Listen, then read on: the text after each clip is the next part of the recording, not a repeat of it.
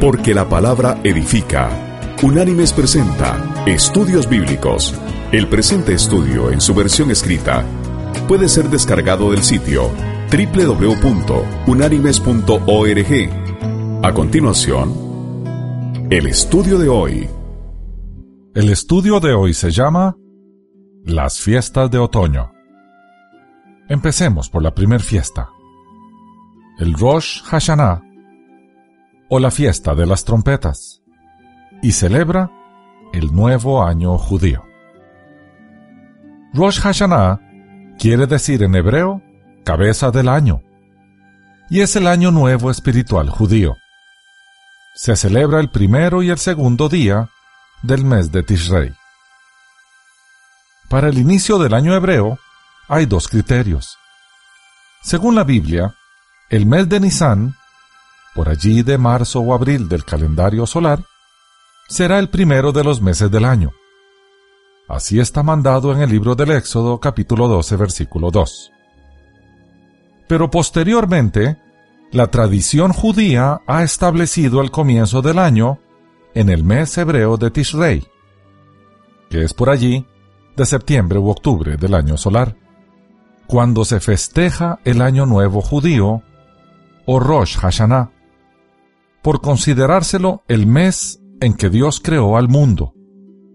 Y es a partir de esta celebración cuando se cuentan los años. En este día, según la tradición, fue creado el primer hombre, Adán. La celebración comienza al anochecer de la víspera.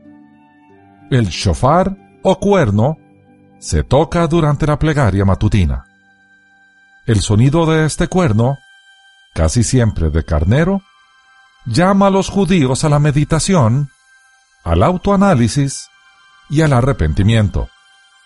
Es el primero de los días de arrepentimiento e introspección, de balance de los actos y de las acciones realizadas, de plegaria y sensibilidad especiales que terminan con el Yom Kippur, o el Día del Perdón. También se conoce como el día del juicio y como el día del recuerdo, porque según la tradición, ese día Dios juzga a los hombres abriendo tres libros. Uno con los malos, quienes quedan inscritos y sellados para la muerte. Otro con los buenos, quienes quedan inscritos y sellados para la vida. Y el tercero, para quienes serán juzgados en el Yom Kippur. Rosh Hashanah, o el comienzo del año, junto con Yom Kippur, el Día del Perdón, forman en la tradición judía una unidad llamada Yamim Noraim, o sea, días temibles, por ser el momento en que Dios juzga al mundo y decreta lo que sucederá en el transcurso del nuevo año. El primero del mes de Tisrei no es solo el primer día del año, sino también su cabeza. Así como la cabeza comanda el resto del cuerpo, del mismo modo en este día se predestinan todos los hechos que ocurrirán durante el año. ¿Y cuáles son las referencias bíblicas relacionadas? Bueno, la encontramos en el libro de Levítico, en el capítulo 23, versículos del 23 al 25, que pasamos a leer. Y dice así la escritura.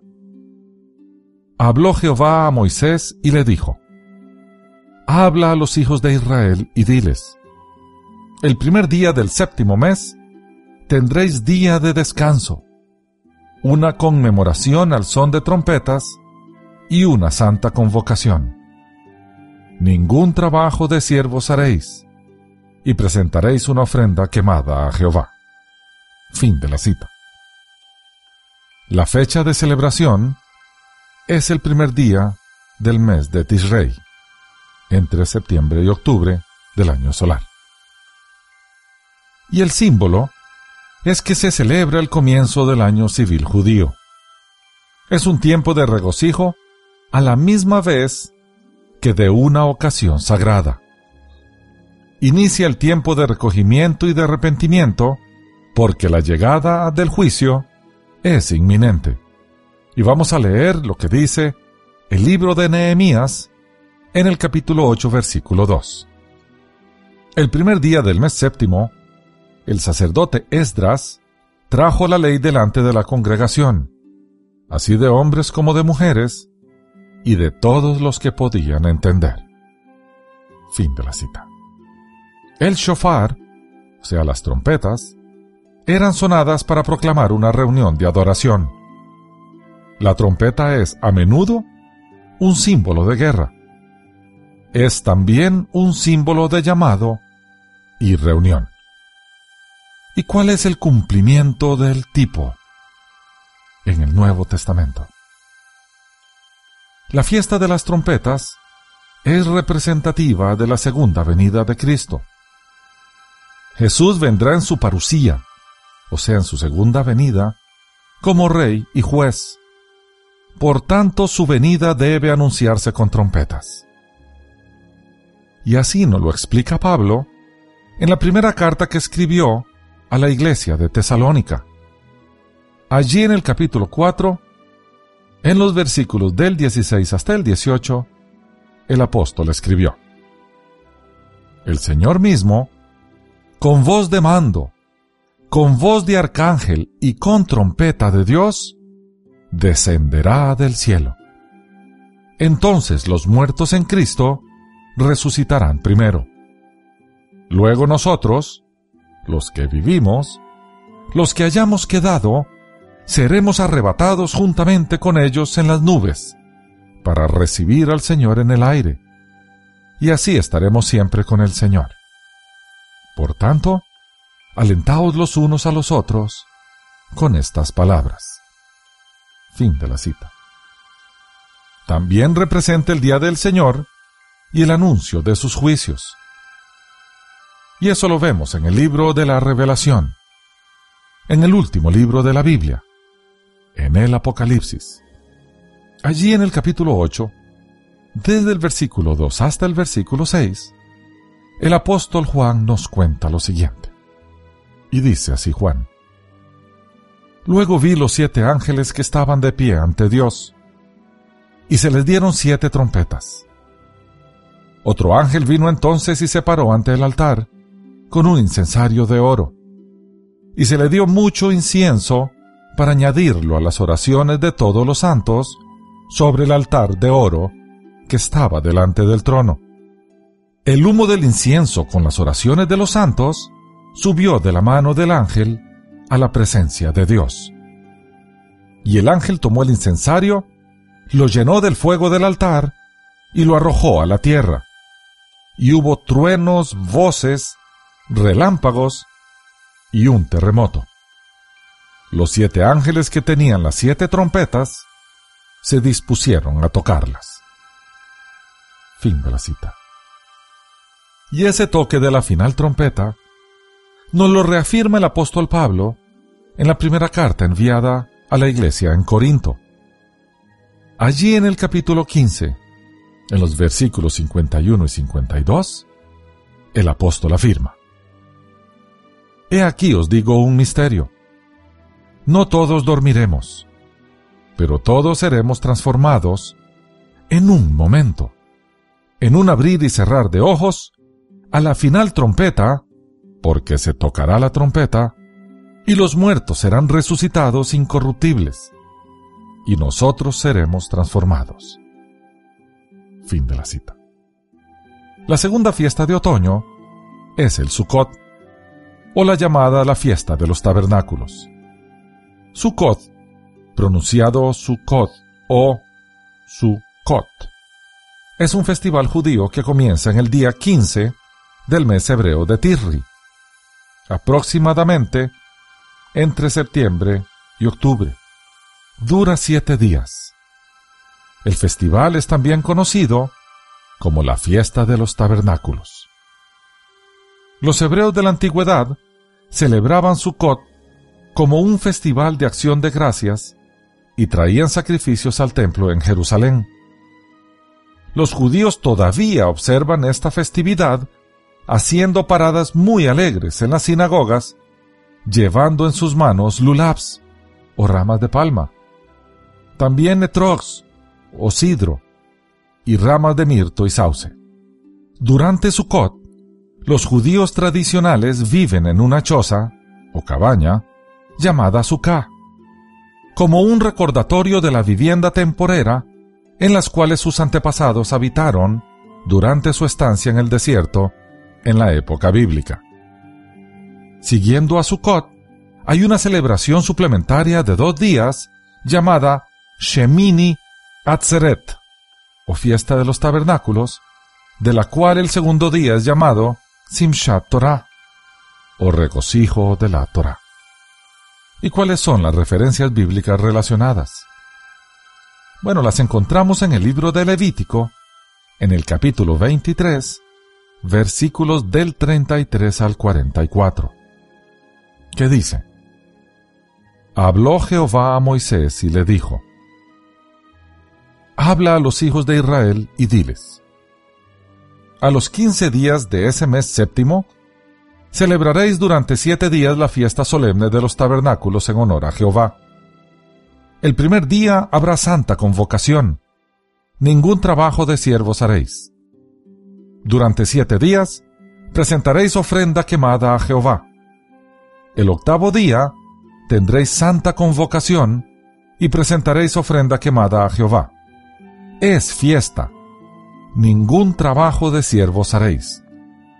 Estas son las fiestas solemnes de Jehová, en las que convocaréis santas reuniones, para ofrecer ofrenda quemada a Jehová, holocausto y ofrenda, sacrificio y libaciones, cada cosa en su día, además de los sábados de Jehová, de vuestros dones, de todos vuestros votos y de todas las ofrendas voluntarias que acostumbráis dar a Jehová. Pero a los quince días del séptimo mes, cuando hayáis recogido el fruto de la tierra, haréis fiesta a Jehová por siete días. El primer día será de descanso, y el octavo día será también día de descanso. Tomaréis el primer día ramas con frutos de los mejores árboles, ramas de palmeras, ramas de árboles frondosos y sauces de los arroyos. Y durante siete días os regocijaréis delante de Jehová vuestro Dios. Le haréis fiesta a Jehová durante siete días cada año. Os será estatuto perpetuo por vuestras generaciones. En el séptimo mes la haréis. En tabernáculos habitaréis siete días. Todo natural de Israel habitará en tabernáculos, para que sepan vuestros descendientes que en tabernáculos hice yo habitar a los hijos de Israel cuando los saqué de la tierra de Egipto. Yo Jehová vuestro Dios. Así habló Moisés a los hijos de Israel sobre las fiestas solemnes de Jehová. Fin de la cita. ¿Cuál es la fecha de celebración? Del 15 al 21 del mes de Tisrei que es entre septiembre y octubre del año solar. ¿Y qué simboliza? Sukkot recuerda los 40 años de vagar en el desierto, el vivir en tiendas y el adorar en un tabernáculo portable. Sukkot también es conocida como la fiesta de las cosechas, una maravillosa fiesta por la cosecha. Tiendas temporales están construidas para recordarle a Israel su odisea por el desierto. Una colección de lulabs, diferentes ramas de árboles y plantas, son batidas introduciendo el reino. La fiesta consiste de siete días, siendo el sábado el primer día. En el octavo día, el último gran día de la fiesta, es celebrado. ¿Y cuál es el cumplimiento del tipo de la fiesta de Sukkot? Así como los hebreos pasaron cuarenta años peregrinando por el desierto para alcanzar la tierra prometida, los creyentes somos peregrinos y extranjeros en esta tierra y vamos de paso hacia nuestra tierra prometida. Nuestra esperanza es la nueva Jerusalén. Allí fluye leche y miel, tal y como ocurría en Canaán. Todo esto es prefigurativo transitamos por un mundo donde hay aflicción, como en el desierto, pero esperanzados en llegar a la tierra donde está nuestro Rey. Así dice el Señor en el libro del Éxodo, en el capítulo 3, versículo 17, donde Moisés consigna. Y he dicho, yo os sacaré de la aflicción de Egipto a la tierra del Cananeo, del Eteo, del Amorreo, del Fereceo y del Eveo, y del Jebuseo, a una tierra que fluye leche y miel. Fin de la cita. Y en la primera carta del apóstol Pedro, en el capítulo 2, versículo 11, él nos explica. Amados, yo os ruego, como extranjeros y peregrinos, que os abstengáis de los deseos carnales que batallan contra el alma. Fin de la cita. Y en el libro del Apocalipsis, el último libro de la Biblia, se nos hace una pequeña descripción de esa tierra prometida. Allá vamos a leer en el capítulo 21 los versículos del 1 al 4. Y esto es lo que nos narra Juan. Entonces vi un cielo nuevo y una tierra nueva, porque el primer cielo y la primera tierra habían pasado, y el mar ya no existía más. Y yo, Juan, vi la santa ciudad, la nueva Jerusalén, descender del cielo de parte de Dios, ataviada como una esposa hermoseada para su esposo. Y oí una gran voz del cielo que decía, El tabernáculo de Dios está ahora con los hombres. Él morará con ellos, ellos serán su pueblo, y Dios mismo estará con ellos como su Dios.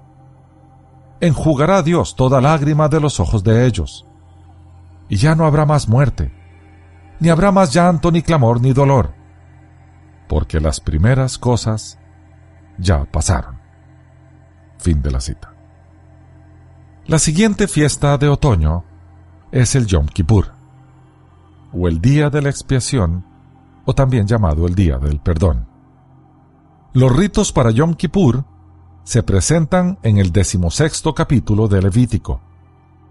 Este era el ayuno más solemne, en el cual ningún alimento podía ser tomado en forma alguna en todo el día, y se prohibían los trabajos serviles. Se celebraba el décimo día de Tishri, que coincide con septiembre y octubre. Los sacrificios eran ofrecidos en el templo de Jerusalén. El sumo sacerdote debía vestir indumentarias sencillas de acuerdo con el carácter penitencial de ese día, y no las vestimentas de las grandes solemnidades. La ceremonia más distintiva del día era el ofrecimiento de dos machos cabríos. Uno era para Jehová y era inmolado como ofrenda de sacrificio para expiar los pecados del sacerdote mismo, y luego éste entraba al lugar santísimo. La entrada del sumo sacerdote en el lugar santísimo era el punto culminante del día de la expiación. En el antiguo Israel se atribuía a esta entrada un enorme significado, dado que este era el único día en que alguien, que no podía ser más que el sumo sacerdote, podía ir más allá del velo que cubría el acceso a ese recinto sagrado. El segundo macho cabrío era llamado la víctima propiciatoria. El sacerdote colocaba las manos sobre el animal mientras confesaba los pecados del pueblo. Entonces lo enviaba al desierto. Esto era símbolo de que los pecados habían sido perdonados. El sentido general de la ceremonia se describe claramente en el texto, pero los detalles presentan un poco de dificultad. El chivo expiatorio, en el libro de Levítico capítulo 16, versículos del 8 al 10, representa la palabra oscura hebrea Azazel, que no aparece en ninguna otra parte de la Biblia hebrea. La palabra viene de dos palabras de raíz, Ase, que significa la cabra, y Azel, que significa la salida. Varias tentativas han sido hechas para interpretar su sentido. Unos lo han tomado para el nombre de un lugar donde el hombre que se llevó la cabra solía lanzarla sobre el precipicio. Otros lo consideran el nombre de un espíritu maligno. Y de hecho un espíritu de este nombre es mencionado en el libro apócrifo de Enoch y más tarde en la literatura judía. Sobre esta interpretación, la idea de la ceremonia parecería ser que los pecados eran devueltos al espíritu maligno a cuya influencia debieron su origen. De todas maneras, los antiguos creían que este ser demoníaco habitaba en el desierto. Aquí no se trata de un sacrificio ofrecido a Azazel, porque el macho cabrío era enviado vivo al desierto. Después que los romanos destruyeron el templo de Jerusalén, en el año 70 después de Cristo, el día de expiación se ha seguido celebrando en todas las sinagogas judías como un día de penitencia y ayuno. La tradición rabínica lo considera tan importante que lo llama simplemente el día. ¿Y cuáles son las referencias bíblicas relacionadas? El tema del Yom Kippur lo encontramos en el libro de Levítico. Allí en el capítulo 16, desde el versículo 1 hasta el versículo 34, el Señor instruye a Moisés con lujo de detalles. Y dice así la Biblia. Habló Jehová a Moisés después de la muerte de los dos hijos de Aarón, que murieron cuando se acercaron a la presencia de Jehová. Y Jehová dijo a Moisés, Di a Aarón tu hermano que no entre en todo tiempo en el santuario detrás del velo, delante del propiciatorio que está sobre el arca, para que no muera, pues yo apareceré en la nube sobre el propiciatorio. Aarón entrará en el santuario con esto, un becerro para la expiación y un carnero para el holocausto. Se vestirá con la túnica santa de lino, se pondrá los calzoncillos de lino, se ceñirá el cinto de lino y con la mitra de lino se cubrirá. Estas son las santas vestiduras. Con ellas se ha de vestir después de lavar su cuerpo con agua. De la congregación de los hijos de Israel tomará dos machos cabríos para la expiación y un carnero para el holocausto. Aarón hará traer su becerro de la expiación y hará la reconciliación por sí y por su casa. Después tomará los dos machos cabríos y los presentará delante de Jehová a la puerta del tabernáculo de reunión. Luego echará suertes a Aarón sobre los dos machos cabríos, una suerte por Jehová y otra suerte por Azazel. Y hará traer Aarón el macho cabrío sobre el cual caiga la suerte por Jehová, y lo ofrecerá como expiación. Pero el macho cabrío sobre el cual caiga la suerte por Azazel, lo presentará vivo delante de Jehová, para hacer la reconciliación sobre él, y enviarlo al desierto para Azazel. Hará traer Aarón el becerro destinado a su propia expiación. Hará la reconciliación por sí y por su casa, y lo degollará como sacrificio de expiación. Después tomará un incensario lleno de brasas de fuego del altar que está delante de Jehová y dos puñados del perfume aromático molido, y lo llevará detrás del velo. Pondrá el perfume sobre el fuego delante de Jehová, y la nube del perfume cubrirá el propiciatorio que está sobre el testimonio, para que no muera. Tomará luego de la sangre del becerro y la rociará con su dedo en el lado oriental del propiciatorio, y delante del propiciatorio esparcirá con su dedo siete veces de aquella sangre. Después degollará el macho cabrío como expiación por el pecado del pueblo. Llevará la sangre detrás del velo adentro y hará con su sangre como hizo con la sangre del becerro. La esparcirá sobre el propiciatorio y delante del propiciatorio. Así purificará el santuario a causa de las impurezas de los hijos de Israel, de sus rebeliones y de todos sus pecados. De la misma manera, hará también con el tabernáculo de reunión, que está entre ellos en medio de sus impurezas. Ningún hombre estará en el tabernáculo de reunión cuando él entre a hacer la expiación en el santuario, hasta que él salga. Cuando haya hecho expiación por sí mismo, por su casa y por toda la comunidad de Israel, saldrá hacia el altar que está delante de Jehová y lo expiará. Tomará de la sangre del becerro y de la sangre del macho cabrío, y la pondrá sobre los cuernos alrededor del altar. Esparcirá sobre él de la sangre con su dedo siete veces. Así lo limpiará y lo santificará de las impurezas de los hijos de Israel. Cuando haya acabado de expiar el santuario, el tabernáculo de reunión y el altar, hará traer el macho cabrío vivo.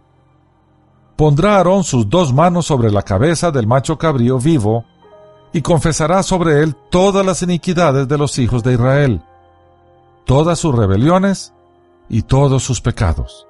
Así los pondrá sobre la cabeza del macho cabrío, y lo enviará al desierto por medio de un hombre destinado para eso.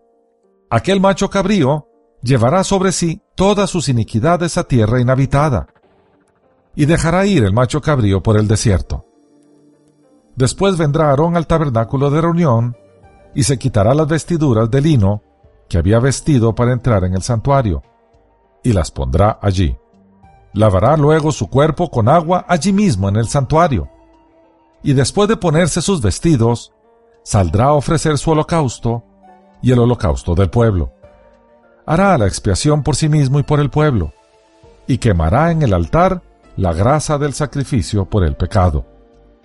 El que haya llevado el macho cabrío a Azazel, lavará sus vestidos, lavará también con agua su cuerpo, y después entrará en el campamento.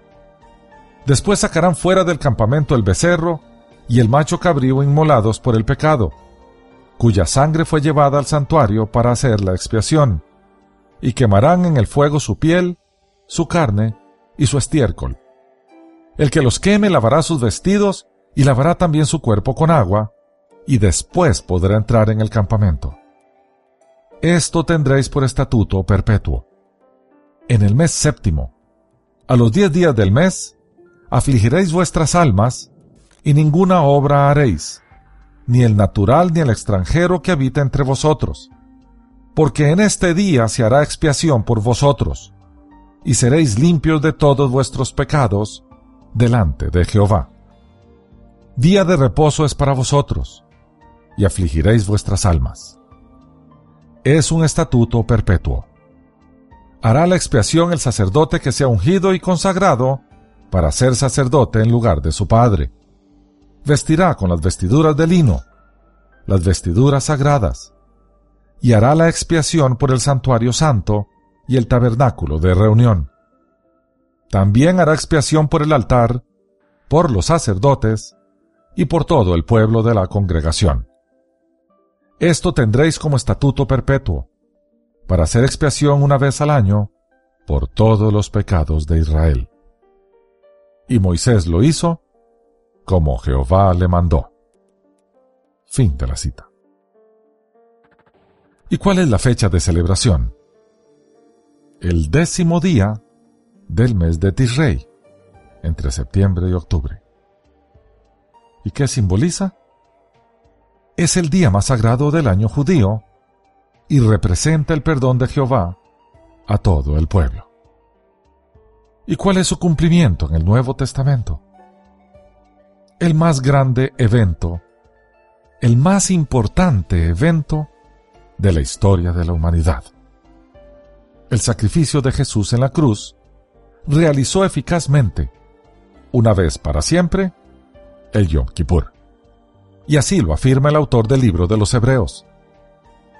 Él en el capítulo 7, versículos 26 y 27 escribió, Tal sumo sacerdote nos convenía, santo, inocente, sin mancha, apartado de los pecadores, y hecho más sublime que los cielos, que no tiene necesidad cada día, como aquellos sumos sacerdotes, de ofrecer primero sacrificios por sus propios pecados y luego por los del pueblo, porque esto lo hizo una vez para siempre, ofreciéndose a sí mismo. Fin de la cita. Y en el mismo libro de los Hebreos, más adelante en el capítulo 9, en los versículos 11 y 12, su autor consigna. Pero estando ya presente Cristo, sumo sacerdote de los bienes venideros, por el más amplio y más perfecto tabernáculo, no hecho de manos, es decir, no de esta creación, y no por sangre de machos cabríos ni de becerros, sino por su propia sangre, entró una vez para siempre en el lugar santísimo, habiendo obtenido eterna redención. Fin de la cita. ¿De qué tratan las fiestas de otoño? Las fiestas de otoño anticipan la segunda venida de Jesús. Su segunda venida será anunciada con la última trompeta. Eso es la fiesta de Rosh Hashanah. Vendrá para gobernar sobre su pueblo como en los tiempos de los tabernáculos o la fiesta de Sukkot. Y vendrá para juzgar, como en el Yom Kippur, y perdonar. La segunda venida de Jesús es nuestra esperanza de resurrección. Es el galardón que se nos dará en ese día. Es lo que el apóstol Pablo dijo en la primera carta que envió a la iglesia en Corinto. Allá en el capítulo 15, en los versículos del 51 al 58, el apóstol consignó, Pues es necesario que esto corruptible se vista de incorrupción, y que esto mortal se vista de inmortalidad. Cuando esto corruptible se haya vestido de incorrupción, y esto mortal se haya vestido de inmortalidad, entonces se cumplirá la palabra que está escrita. Sorbida es la muerte en victoria. ¿Dónde está muerte tu aguijón? ¿Dónde sepulcro tu victoria? Porque el aguijón de la muerte es el pecado, y el poder del pecado es la ley. Pero gracias sean dadas a Dios, que nos da la victoria por medio de nuestro Señor Jesucristo. Así que, hermanos míos, amados, estad firmes y constantes, creciendo en la obra del Señor siempre, sabiendo que vuestro trabajo en el Señor no es en vano. Fin de la cita. Hasta aquí el estudio de hoy. Las citas de las Escrituras son tomadas de la Biblia Reina Valera, revisión 1995.